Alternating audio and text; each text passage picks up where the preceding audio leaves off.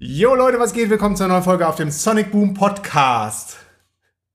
Heute geht es um DNX Galactica, ein Projekt von uns, was wir in der Pipeline hatten, aber nie live gegangen ist. Und heute wollen wir mal darüber sprechen, warum. Genau, also es war so ja, drei Jahre bestimmt schon her, wo wir so die erste Idee hatten, ne? Ja. Und äh, DNX Galactica ist quasi oder sollte sein eine Sustainable Eco Community oder ein Eco Village. Ja, New Äh, Earth Village Wir wollten es so darunter. New, New Earth Village nennen, genau. Und äh, hatten sogar schon ein Logo dafür sogar, ne? Und den Namen DNX Galactica hatten wir auch irgendwie gechannelt. Ja, ja. Keine Ahnung, wie das kam, aber das war irgendwie so klar, ne? Ja, den finde ich immer noch geil, DNX Ich finde den Galactica. auch geil, aber ich, ich weiß auch nicht mehr, wie, wie wir manchmal dann diese brillanten Einfälle haben für so einen, so einen Namen, ne? Kann Ja. ich mich jetzt in dem Fall auch nicht mehr dran erinnern. Aber, aber das Thema, Thema an sich war irgendwie schon, schon länger im Feld und ja, viele haben gesagt, ihr seid prädestiniert dafür. Wir haben auch ein Calling gespürt, aber wir haben nie wirklich richtig durchgepusht, weil wenn wir was machen, wollten wir das wahrscheinlich richtig, richtig geil aufziehen und machen. Und da gibt es doch so ein paar kleine Obstacles, über die wir heute sprechen. Genau, ne? Weil das, das ganze Thema ist ja auf der einen Seite noch neu und auf der anderen Seite nicht so neu, weil es gibt ja auch schon solche Eco-Villages und Communities, gerade aber jetzt auch nicht massig viele auf der Erde, ne? Ja. Die wir so kennen. Die größten, denke ich, kennen wir. In Costa Rica sind so die meisten. Ja, Ähm, und wir kennen auch einige Leute, die da dran sind und da gerade was am Aufbauen sind. Wir waren zum Beispiel einmal bei einem Projekt äh, in Bahia, Salvador de Bahia, hier in Brasilien. Der Aha. hatte auch quasi schon das Land, hatte auch schon das Land aufgeteilt. Also bei so einem Projekt gibt's auch noch zwei verschiedene Sachen. Ne? Einmal, dass wirklich einer Land hat, das parzelliert in, in Unterteile und verkauft und man das dann käuflich erwerben kann. Oder es gibt sicher auch Projekte, wo man sich nur so einmietet. Wobei die meisten sind eigentlich, wo, wo man ein Stück Land kauft, ne? ja, auch um das so ein bisschen vorzufinanzieren, weil Finanzierung ist, glaube ich, ein ganz, ganz großes Thema bei dem, bei dem Thema. Ja, bei- bei dem Projekt. Große- Bei dem, bei dem Projekt an sich, was viele unterschätzen. Genau, weil man braucht ja schon ein riesengroßes Stück Land erstmal, ne? Ja, ja gerade auch, wenn du eine, eine Community aufbauen willst mit mehreren Personen oder Families. Man braucht am Ende des Tages ja auch so ein bisschen Privacy und Space. Früher oder später kommt man dann an den Punkt und das ist zum Beispiel auch wieder ein, weiteres Ding. Also es gibt da wirklich so, so ein paar Sachen, ähm, worauf man achten sollte, wenn man so ein Ding aufzieht.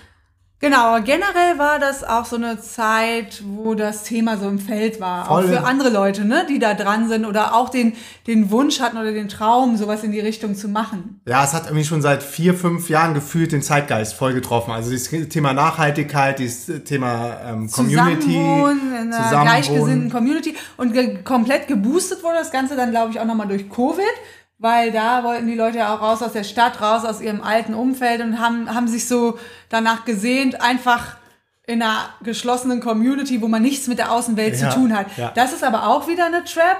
Und oh, warte, der Wunsch dahinter steht auch so nach äh, Independence und autark sein, ne? nicht mehr abhängig sein von, Ja, vom genau. Government, vom System, von, von Rules, von Covid-Maßnahmen, die da beschlossen worden sind. Hast du gemerkt, so im Grunde eigentlich bin ich überhaupt nicht frei, wo ich gerade bin. Aber da haben wir uns ja auch mal mit einem Freund äh, drüber unterhalten, der dann meinte, ja, die, diese Communities sind dann halt so geschlossen für sich und das sind dann halt auch so wenige Leute, immer nur in Anführungsstrichen, wenn man jetzt so der ganzen Welt helfen will, müsste man halt komplette Eco- Village ähm, Sustainable Cities haben. Ah, ne? das sagte der, der Mischa auf Pangan. Genau, ne? das sagte der Micha. Und der, den Gedanken fand ich auch ganz spannend. Klar kannst du hier eine kleine Community mit 20 Leuten oder meinetwegen auch 50 machen, aber wenn man jetzt so an richtig fett denkt, müsste man irgendwie noch woanders anpacken. El Aber- Salvador hat ja auch so ein Projekt Bitcoin City, das geht so in die Richtung. Also es gibt, gibt schon, oder es gibt doch auch dieses, fällt gerade der Name nicht ein, ähm, wo man auf hoher See quasi dann auch eigene Staaten gründet oder so, wo man dann nur mit dem Boot hinkommt und das sind Gebiete, die noch nicht territorial Oder beansprucht Inseln, worden sind, ne? Inseln. Aber selbst die wurden schon gebastelt und dann kam das Militär und dann, dann mussten die wieder ihre Sachen da auflösen, was die da aufgebaut hatten. Ja, ja, also das ist auf jeden Fall spannend. Und dann haben wir auch so überlegt, haben uns begeistert auch diese Idee. Ähm, aber ist das jetzt mehr so, dass wir gerne in so einer Community leben wollen würden? Weil das wäre ja was ganz anderes, als so eine Community selber aufzubauen und quasi der Verantwortliche dafür zu sein, ne? Ja, also mir haben dann auch so, so zwei Herzen geschlagen. Zum einen habe ich mich dahin gedraint gefühlt und wollte selber gerne Part of einer like-minded Community sein. Und auf der anderen Seite wissen wir aber auch, wie viel Commitment das erfordert, gerade auch im, im Real Life, offline, analog Real Estate-Projekte zu machen. Das ist ja ein fettes, fettes Real Estate-Projekt.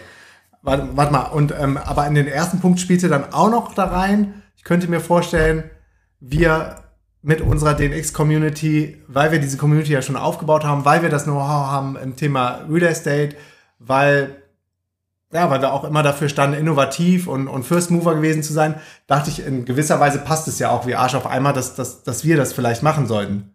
Deshalb kam ja auch das Logo. Genau, also besonders in der Zeit, wo wir halt unsere eigenen zwei Häuser gebaut haben, haben wir halt so viel über Bauen gelernt. Und Sustain Und das- Sustainability. Genau, das war halt dann ein so ein Punkt, wo wir gedacht hätten, ja, jetzt wären wir quasi bereit oder wir hätten das Know-how, sowas anzugehen. Noch nicht das perfekte Know-how, aber schon so viel, dass man es machen könnte. Da sind wir aber, aber auch viele Fragezeichen, ähm, auf viele Ja. Fragezeichen gestoßen, weil es gar nicht so einfach ist, äh, sustainable zu bauen. Gerade in solchen Ländern wie äh, jetzt hier in Südamerika oder Südostasien oder so. Vielleicht selbst auch nicht in Süd Südeuropa. Weil allein jetzt mal so ein paar Beispiele. Als Aha. wir hier unser Haus gebaut haben, hat jeder immer gesagt, baut Concrete. Also Concrete ist Beton. Äh, Beton.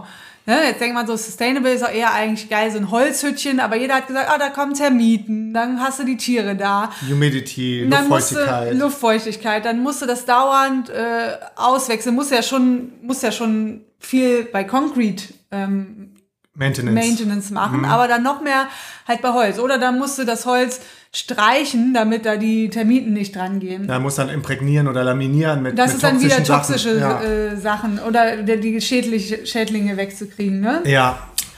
Oder wir, wir haben jetzt hier angefangen mit Solarplatten auch, um die ersten Erfahrungen zu machen. Und die Batterien an sich sind aber noch nicht so nachhaltig, dass sie so lange halten würden, dass es sich dann auch aus Nachhaltigkeitsgründen lohnen würde. Und insofern haben wir jetzt noch keine Batterie angeschafft, weil die Verklappung von den Batterien ist auch nicht sauber. Die liegen dann irgendwo auf Mülldeponien rum und im Moment weiß keiner, was Und man mit den lassen sich ganzen nicht richtig abbauen. Genau, ne? was man mit den Batterien machen soll. Und deshalb haben wir dann quasi On-Grid Solar gemacht, wo du zurück in das Netz von dem äh, Anbieter speist, Enel Hier in in dem Fall, Brasilien, mhm. und kriegst das dann gut geschrieben als Credit. Also du speist dann tagsüber ein, wenn die Sonne scheint und wenn du dann Electric äh, Energy brauchst, ziehst du das aus dem Netz wieder raus von Das heißt aber auch, wenn jetzt hier der Strom ausfällt, nützt uns unser Solar hier jetzt gerade auch nichts, weil es halt on-grid ist und nicht off-grid. Und zum Beispiel auf Kopangan hatten wir uns mal off-grid angeguckt. Und warum ging das da noch nicht mal? Ähm, nicht, das, Da war auch das gleiche Problem mit Einfuhrzöllen, Taxes. Die Companies sind auch noch nicht so weit, diese riesen Batterien dann äh, so reinzulassen. Da gab es keinen, der das vernünftig anbieten konnte. ne? Genau, Es gab welche, die nicht. haben sich versucht und dann hat man aber rausgefunden, die hängen gerade noch im Zoll, so ein paar Sachen von denen. Oder wir haben ja auch ein paar Freunde, die versucht haben, mit dem einen ne? dieses äh, Solarsystem zu bauen, die dann auch voll enttäuscht waren danach. Stimmt. Also selbst auf Samui hat das nicht, noch nicht Mhm. hingehauen. Also das ist dann teilweise noch nicht so weit, wie man sich das erträumen würde. Ne? Ähm, ba- was ich eben noch sagen wollte bei dem Holz, es gibt natürlich auch Hölzer, die besser sind, wo die Tiere nicht so reingehen. Ich weiß nicht, ob das Eukalyptus war. Und dann hast du aber manchmal auch das Problem, dass du die Sachen nicht kriegst. Also Brasilien ist zum Beispiel super schwer, Sachen äh, äh, von, vom Ausland einzuführen. Ne?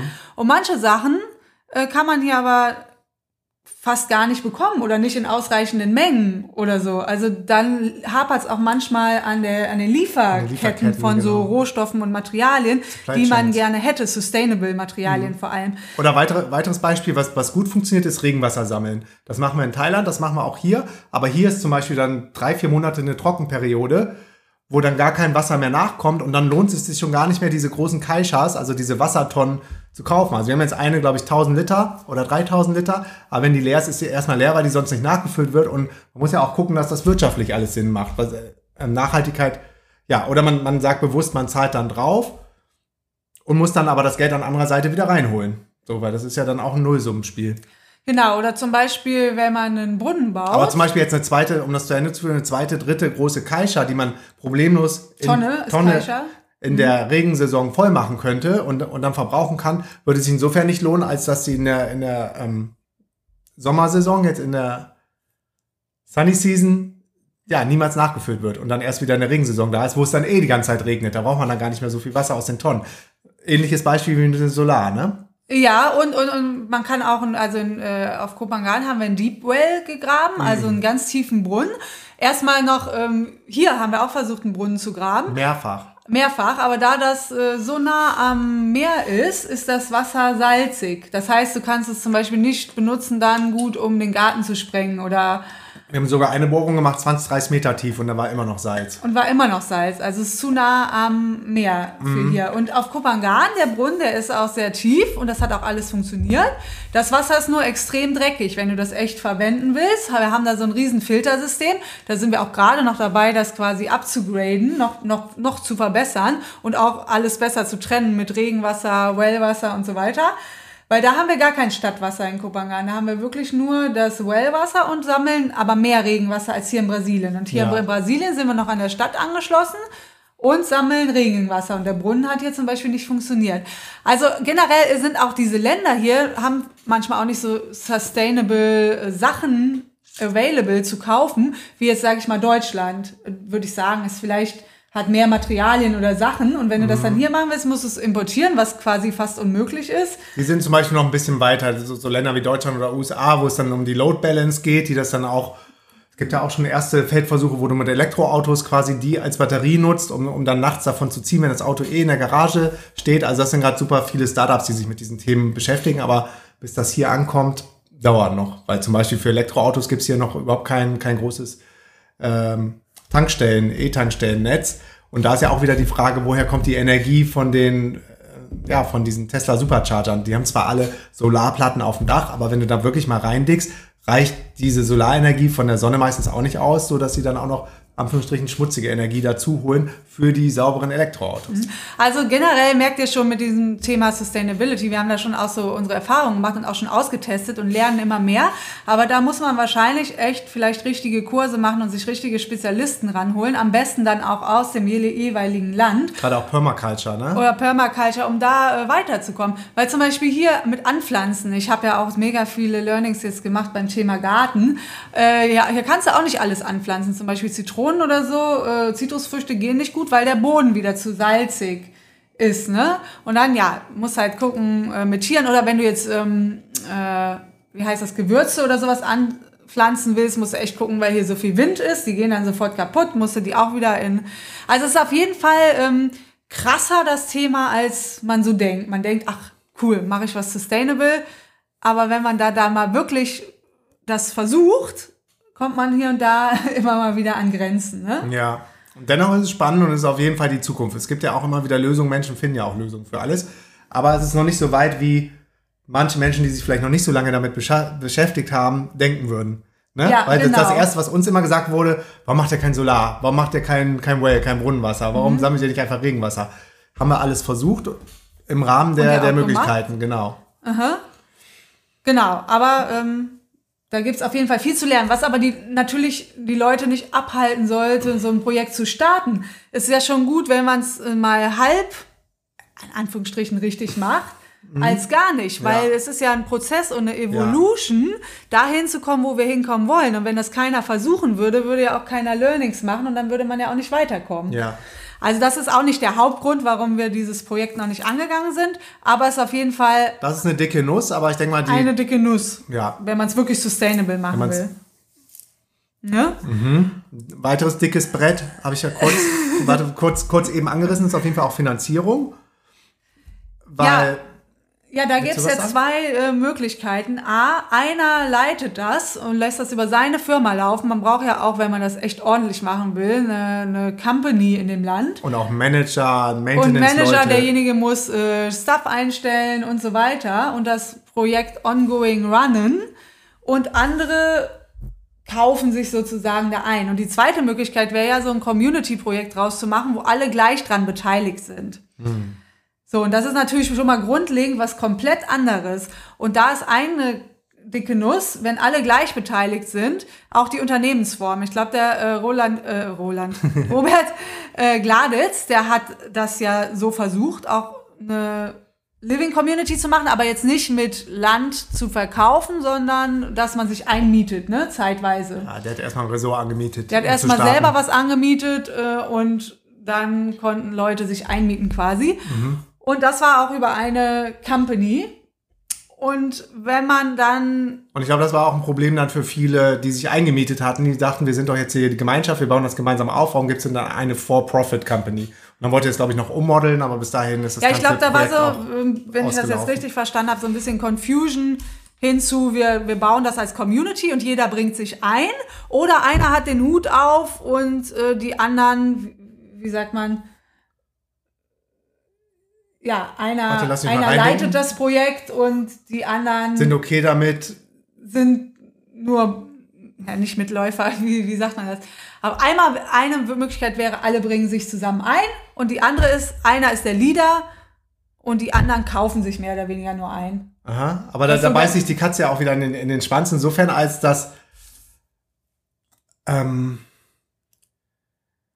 ja, dass, dass die Erwartungen völlig unterschiedlich sind, glaube ich, bei vielen Menschen. Ne? Die einen sagen, ich habe jetzt diese, diese Rent äh, bezahlt oder ich, ich habe mir das Stück Land gekauft in dieser Community und jetzt erwarte ich aber auch gewisse Dienstleistungen und Service-Dienstleistungen, die für mich erbracht werden und ich, ähm, ich bin Unternehmer auf anderem Gebiet und, und muss meine volle Aufmerksamkeit oder ich habe eine Familie, ich habe Kinder, muss die da einbringen, habe jetzt keine Zeit, jetzt hier in der Genau. Community noch groß mitzuhelfen. Und andere denken, wie geil ist das denn? Wir, wir sind alle gleichberechtigt, wir ziehen alle an einem Strang und ähm, kreieren gemeinsam. Genau, und jeder hat seine Aufgaben. Jeder hat seine Aufgabe. Und Da ist aber dann auch wieder, ich, ich kenne ein paar Leute, die haben auch in Deutschland in Kommunen zum Beispiel gelebt. Super schwierig, dieser, dieser bedingungslose, dieser 100% Konsens. Ne? Wenn man das ganz sauber aufsetzen will, muss man ja sagen, man darf keinen ausschließen. Und dann stell dir mal vor, du hast nur, sagen wir mal, zwölf Parteien, zwölf Familien. Und elf finden eine Idee gut, aber einer aus irgendeinem Grund, der sogar berechtigt ist, sagt, nee, das, das resoniert aber nicht mit mir. Ich Achso, möchte wenn das alle nicht. gleichberechtigt sind. Genau, dann, dann wird quasi diese Idee gestoppt von einer Person versus elf. Könnte man sagen, das ist äh, irgendwie auch nicht cool, dann, dann gilt das Mehrheitsrecht, aber dann wird ja diese eine Person wieder übergangen und das ist ja auch nicht im Sinne der Community. Also es sind auf jeden Fall auch ähm, Also tausend Abstimmungswege und so, ne? Und diese großen Communities eigentlich, die es schon am längsten so gibt in Costa Rica, da haben wir auch mal, waren wir mal im Call drin und haben auch mega viel äh, gelernt. Zwei Calls und, sogar. und der zwei Calls sogar, äh, mit Stephen Brooks. Der hat mehrere Communities, glaube ich, auch gegründet und den anderen Call weiß ich gar nicht mehr. Dragon und Juan Pablo. Ah, okay, das war eine, das eine andere Community. Aber die in Costa Rica haben zum Beispiel so, da ne, haben wir auch mal uns interessiert, so wie wäre das da ein Stück Land zu kaufen, dass man äh, das äh, Land kauft. Da muss man auch sein eigenes Haus bauen. Man hat so ein paar Richtlinien, an die man sich halten muss. Und dann hat man aber wie so eine Art Fee pro Jahr, die man zahlt für jemanden, der sich dann innerhalb der Community um Sachen auch kümmert, ne? Ja, so habe ich das verstanden. Und, und glaube ich, weiß nicht, wenn du dann zum Beispiel den Kindergarten nutzen willst, die Schule, ob die schon dabei ist. Manche Projekte haben auch eine Schule, was ja auch richtig cool ist, neue Erziehungswege äh, im Rahmen der Community, ob man dann eine extra Fee zahlt oder das schon integriert ist oder das kostenlos ist, weil, weil es dann wieder die Familien selber machen. Ja, und dann ist natürlich auch noch ein Unterschied, sind das jetzt Leute, die das Stück Land gekauft haben und da wirklich ongoing sind?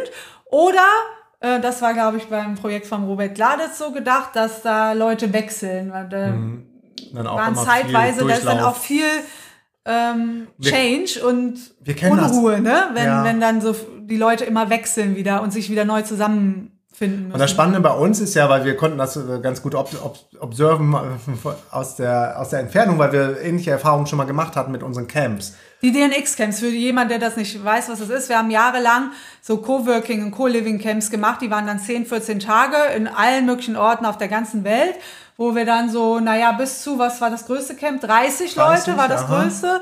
Ähm, zusammen hatten halt für eine kurze Zeit zusammenzuleben, im Ausland und Aber, zusammenzuarbeiten. aber da konnte man schon sensen, so wo, wo können die Obstacles sein, wo sind die Challenges, wie intensiv ist das auch für die, die das Projekt leiten, in dem Fall uns beide oder später auch unsere Campmanager, Nick und Steffi, ne? weil du bist dann irgendwie quasi ständig auf der Fläche, ständig präsent. Das zehrt auf jeden Fall auch. An Energie, an ne? Energie, dann die Erwartungen der Menschen, dann auch diese, diese räumliche Nähe, die Enge. Irgendwann hatte man schon ein bisschen das Bedürfnis nach, nach Rückzug und nach Privacy. Da brauchst du dann wieder ein Land, das groß genug ist. Und wir hatten, glaube ich, auch schon mal so, dass wir zwei Durchläufe hatten oder so. Und einige sind dann länger geblieben und dann kam diese Wechselgeschichte. Man hat gemerkt, wieder komplett neue Energie. Die einen waren voll da drin und die anderen waren neu und so, Ja. ne? Das ist auch schwierig. Oder die Erwartungen der verschiedensten Leute. Manche haben sich einfach zurückgelehnt, haben gesagt, okay, lass die beiden jetzt mal machen. Und andere waren höchst motiviert und hatten einen Zettelstift dabei, ihren Laptop offen und wollten direkt loslegen mit ihrem Projekt. Ja, deswegen habe ich immer gedacht, wenn ich selber in so einer Community leben würde, wäre eigentlich das Liebste oder würde ich das eigentlich so haben wollen, mit engen Freunden zusammen äh, so ein Ding aufzubauen quasi und dann da wirklich in Ruhe so für sich zu leben.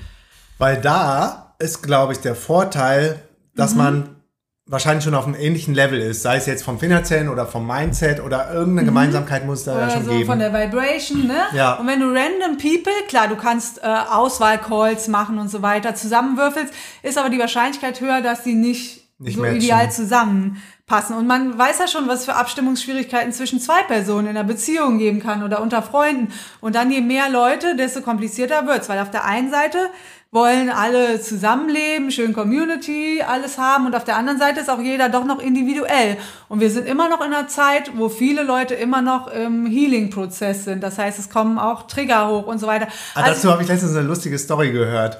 Gerade auf Kopangan gibt es ja in Anführungsstrichen eine, eine sehr ähm, bewusst conscious. lebende Conscious Community. Facebook-Gruppe von Conscious Communities. Es war die Facebook-Gruppe ja. ist Sodom und Gomorra, die ist überhaupt nicht conscious.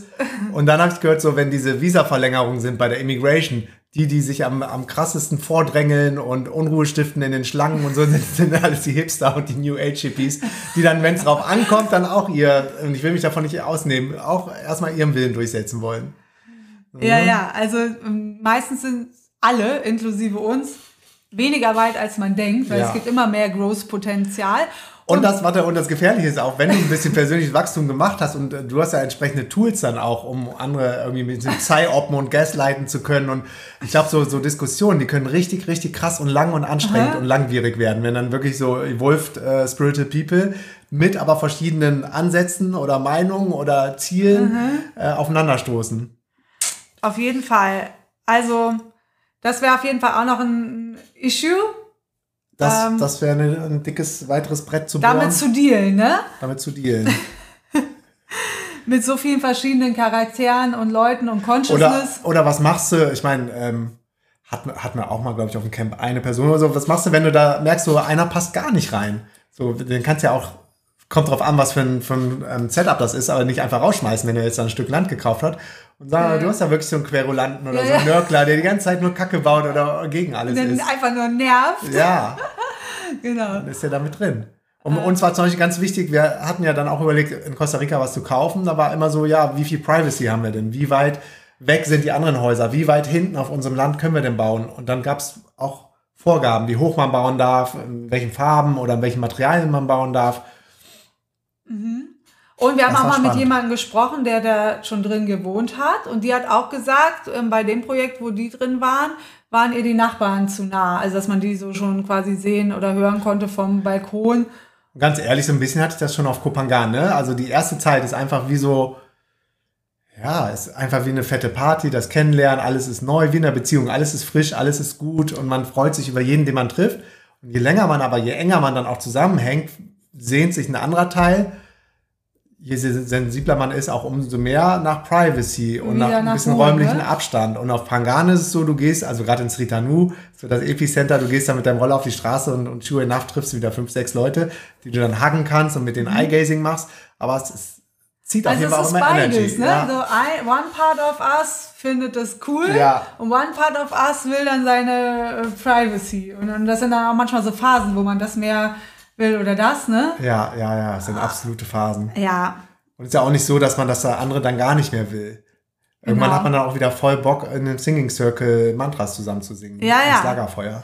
Aber generell war uns das Projekt zu groß, auch deshalb, weil ich sag mal, so einen Online-Kurs kannst du machen und dann kannst du den auch wieder schließen. Es sei denn, du hast den Leuten Lifetime-Access äh, versprochen, ne? Mhm. Du sagst äh, für ein Jahr oder du machst nur den einen Kurs oder und äh, so ein Projekt, das hast du natürlich dann an der Backe. Also das, das musst du auch maintenancen, also mit äh, Angestellten und so weiter. Und das war uns irgendwie too much. Da waren wir nicht ähm, bereit, das zu machen. Wir waren aber auch zur Hochzeit der Idee auch selber mit unserem Bau von den Häusern mhm. beschäftigt. Und das Thema Baby kam schon auf. Aber wir haben einfach gemerkt, wie viel Headspace das occupieren würde, wenn wir das sauber aufsetzen wollen. Genau. Ah, und ein wichtiges Thema, was wir noch nicht angesprochen haben, ist, du machst ja Business in dem jeweiligen Land. Wenn du das jetzt auf Bali machst, musst du eine Firma in Indonesien anmelden. Machst du das in Wenn du es Thailand? ordentlich und richtig machen willst, genau. Ja, sollte man schon machen. Ja, man ja, will es klar. ja richtig groß machen. Ja, ne? ja, aber es gibt auch Leute, die das einfach so irgendwie probieren. Ja, Mhm, aber nicht cool, früher oder später, Nee. denke ich mal. Weil du musst ja dann auch nachweisen, dass du dann, äh, dein Stuff musst ja auch irgendwie anstellen. Das sind ja auch Local People. Die wollen ja, Ja. dann vielleicht auch Payrolls oder Receipts haben. Also du bist dann komplett der. Verantwortliche. Und wenn man jetzt sowas macht wie eine Community, macht das zusammen, sagen wir auch mal, ein paar Freunde machen das zusammen, brauchst du irgendwie entweder alle in der Company, damit das Wir haben ähm, zum Beispiel hier in Brasilien eine Company gestartet. Wir haben in Thailand eine Company, damit das auch alles sauber ist. für die Häuser, die wir gebaut haben, ja. Aber in Thailand zum Beispiel gibt es dann auch wieder so Special Vehicles, wo, wo dann die Thais quasi die Major Majority Shareholder sein müssen. Ja, also man muss äh, das Setup genau kennen und sich auch in das Rechtliche reinfuchsen. Ja, und wenn man jetzt zum Beispiel so das Community Distributed machen will, dann müsste man sowas wie ein Crypto-DAO aufsetzen, wo quasi alle mit den gleichen Shares auch drin sind und beteiligt und Stimmrecht haben, aber auch da, weil das noch so neu ist, das ist eine voll super Idee, das auf der Blockchain auch zu machen, Mhm. aber auch da gibt's noch Learnings und Anfangsschwierigkeiten, die Komplett. noch äh, growen dürfen. Ne? Ja, um ja. das so aufzusetzen. Ich glaube, das war auch eines der Learnings von äh, Robert. Das sehen wir ja auch genauso, dass man das dann irgendwie mit einer anderen Unternehmensform oder, oder so einem DAO machen muss. Und das fand ich echt cool äh, bei Robert, dass er seine ganzen Learnings, also ne, er wird mit Sicherheit auch Sachen falsch gemacht haben und ich äh, weiß ja gar nicht im Detail, was da irgendwie genau war, aber ich habe mir seine Videos mal angeschaut von seinen Learnings, ähm, so eine, auch so eine ähnliche Community halt zu bauen und das fand ich super spannend. Also da konnte ich vieles nachvollziehen, was er gesagt hat. Ja, also Ja. ist ja auf jeden Fall an Grenzen gestoßen. Aber genau, es muss ja Leute geben, wie schon anfangs gesagt, die es probieren Die und Learnings sind, die- machen, die damit der vorausgehen. Mhm. nächste wieder anhand der Learnings es vielleicht wieder besser machen kann. Ja, ja, ja. Die vorausgehen, aber, ja. ja. Aber steht und fällt natürlich auch mit sauberer, transparenter Kommunikation, mit den Genau. Erwartungen zu managen. Was finde ich vor? Wer ist der Leader? Gibt es einen Leader? Bin ich der Leader? Muss ich mich einbringen? Muss Was ich mich muss nicht ich einbringen? bezahlen? Also man muss es sehr genau ähm, festlegen, sonst gibt es für highly confusion, ne? Ja, ja. Und das ist, glaube ich, weil das noch so neu ist und es kaum Role Models gibt und Examples.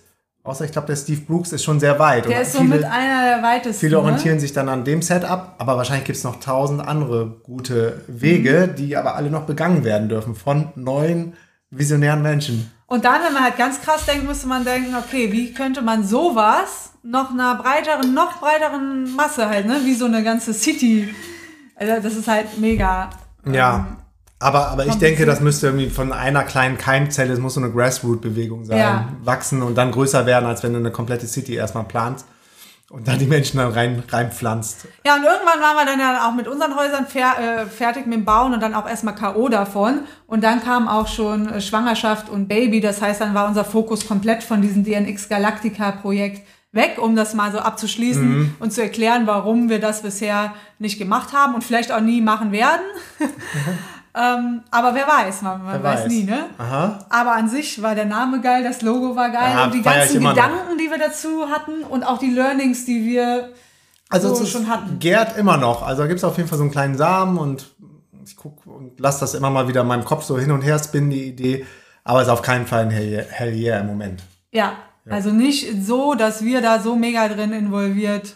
Aber ein sau spannendes Thema und darum war uns beiden das jetzt auch mal ein großes Anliegen dazu, einen Podcast zu machen, um vielleicht auch mal ein bisschen mehr Background-Info hinter den Kulissen zu geben, was es wirklich erfordern, erfordern müsste, so ein Projekt nachhaltig, fair, sauber und gut aufzusetzen. Ja, Yes, Genau. that's it, liebe Leute. Danke fürs Zuhören und bis zum nächsten Mal. peace and out. and out. Go! Ja, wir sind wieder hier und zwar haben wir noch ein paar Ideen und Nachträge dazu. Oft ist es so, dass ich nach einer Podcast-Folge bei dir auch denke, ach shit, hätte man das noch gesagt, das, das, das haben wir auch im Real Life bei einem Gespräch. Aber diesmal waren es so viele Sachen, dass wir sagen, komm, ey, wir gehen jetzt nochmal live und ich hänge das hier hinten dran. Genau, also uns sind noch drei äh, Major Things eingefallen. Äh, und zwar mh, beim Thema Sustainability, das Thema Mülldumping.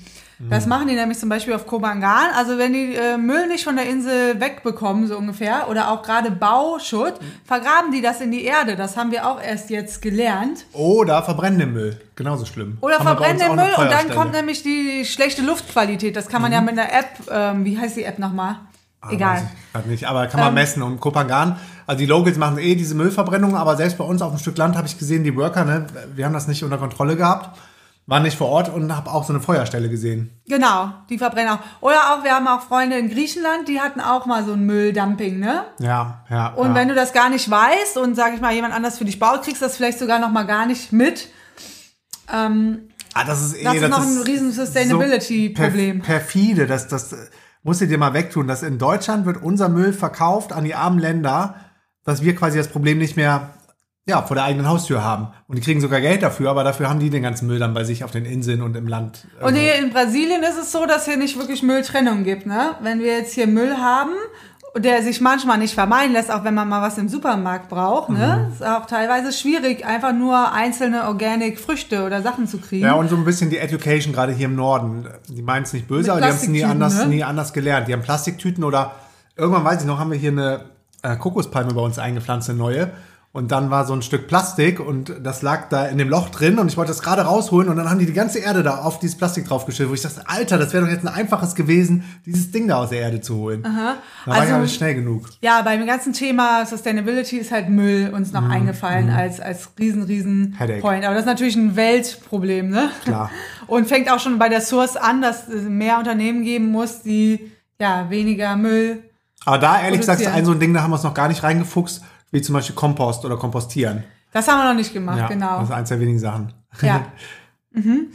Und der zweite Punkt, der uns noch eingefallen ist, so ganz viele träumen halt immer von diesem Tribe-Zusammenleben, so wie die ja, Banavas im Amazonas-Dschungel und Oder so weiter. Queen, Ne? Tribes. Die Tribes, wo alle noch so schön zusammen sind und auch singen und tanzen. Gerade wenn man ein Kind hat, denk, ist das Gefühl so im Tribe zu sein, der einen unterstützt und so. Wir merken es ja selber. Ich ich. meine, wir sind hier ganz gut integriert in der Local Dorfgemeinschaft und wie viel wir jetzt schon gelernt haben für, für Rio, für unser Kind, Mhm. weil hier ja gefühlt jeder fünffache, dreifache Mama ist, Oma und schon so viel Erfahrung hat, Genau. ist das schon geil, in so einem Ne? Tribe Und das zu ist ja sein. im Westen gerade nicht mehr so, dieses Weitergeben von Ja. Knowledge und, und gerade mit, mit Kind, dass mal jemand das halten kann, helfen kann. Auf der anderen Seite, wir waren ja selber im Dschungel, ähm, das geht ehrlich gesagt in den Javas äh, selber auch ein bisschen auf den Sack, dass ähm, die Westerner dazu tendieren, das zu romantisieren und dann nur Genau. die Vorteile sehen und dass das alles gut ist. Also auch die haben Challenges und Mhm. das wissen wir jetzt nicht nur, weil wir auch mal selber da waren,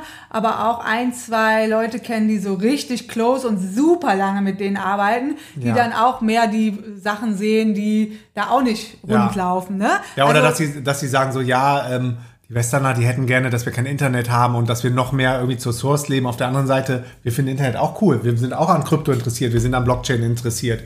Ähm, ist ja ganz, ganz klar. So Ja, das, natürlich. aber auch, was ich eben auch noch meinte, sind so zwischenmenschliche Probleme, die die auch haben. Mhm. unter den verschiedenen Villages, die die haben und so. Also das ist auch nicht alles, trotz dass es so von der absoluten Source ist, Amazonas Tribes, was Ja. man so denkt, ist perfekt. die Eier trinken alles regelmäßig. Äh, ähm, super, ne? Nee. Und dann als allerletztes ist uns noch eingefallen, ähm, wann sowas wahrscheinlich am besten funktionieren würde, wenn der Job von jedem überläuft. Also äh, wir haben dann uns zurückerinnert an den Burning Man. Das ist ja so ein Event in der Wüste von Nevada, eine Woche lang. Du bezahlst natürlich vorher, aber auf dem Event selber benutzt du kein Geld mehr. Und jeder schenkt jedem das, was er gerade kann.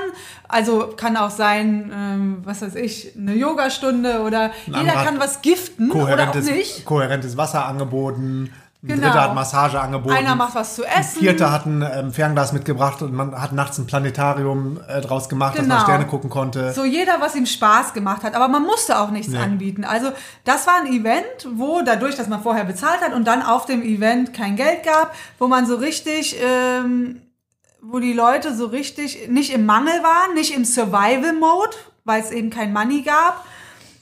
Und ähm, Zeit hatten. dieses Zeit hatten und unconditional giving. Also der Job war voll. Und wenn, Alle Töpfe waren Stell dir voll. mal vor, die Töpfe von jedem würden overflowen und jeder würde auch unconditional giving machen, dann würden so Communities wahrscheinlich am Boah, allerbesten Die würden so prospern, wie ne? auf dem Burning Man. Ne? Keiner war im Struggle.